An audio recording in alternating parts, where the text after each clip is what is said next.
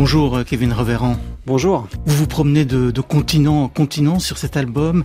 C'est un petit peu votre euh, marque de fabrique, euh, si je puis dire, cette musique sans frontières. C'est un peu ça. Disons que j'ai la chance de voyager en étant musicien sideman, en accompagnant des gens depuis une vingtaine d'années. Je, je, suis allé un peu partout dans le monde et je me suis imprégné de plein de cultures différentes qui m'ont nourri et qui m'ont influencé pour composer ma propre musique il y, a plein d'empreintes de plein de, plein de styles, mais euh, j'essaie de, créer une musique intemporelle et euh, personnelle euh, en me nourrissant de toutes ces, toutes ces cultures.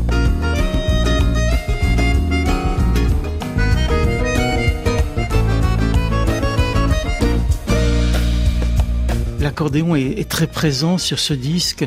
C'est un instrument que vous affectionnez tout particulièrement? Oui, et que j'assume. Parce qu'il n'était pas à la mode il y a quelques années encore. Voilà, c'est ça. Il y a parfois un côté péjoratif, parce qu'on a une image de, bah, du musette. Euh. Moi, j'adore la valse musette et je revendique ça. D'ailleurs, YOLO, le titre euh, éponyme de ce, de ce disque, euh, c'est une valse musette que j'ai composée et je, trouve qu'il y a une grande, grande richesse mélodique et harmonique dans la valse musette. Quand je vais dans d'autres pays et que je fais écouter ma musique, souvent les gens ils, ont un petit faible pour l'accordéon aussi.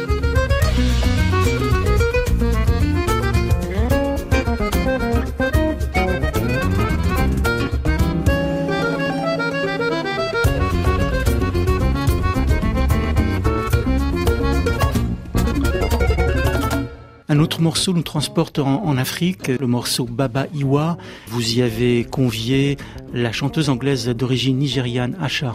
Alors cette composition, je l'ai faite en travaillant ma basse un matin et j'ai voulu faire participer Asha, donc j'ai écrit un petit texte, quelques lignes en anglais. En gros, je dis il est important d'avoir conscience de ce qu'on a, de ce qu'on est, plutôt que de tout le temps chercher à avoir plus. Et du coup, euh, Asha a traduit ce petit texte en Yoruba, qui est sa langue maternelle.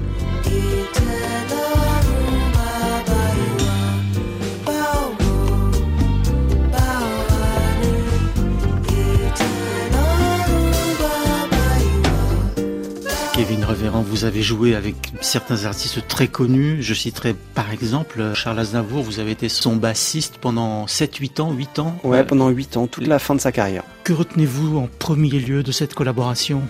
Ce qui était incroyable avec Charles, c'est cette euh, ténacité, cette énergie qu'il avait même à 94 ans. Il travaillait tout le temps en fait.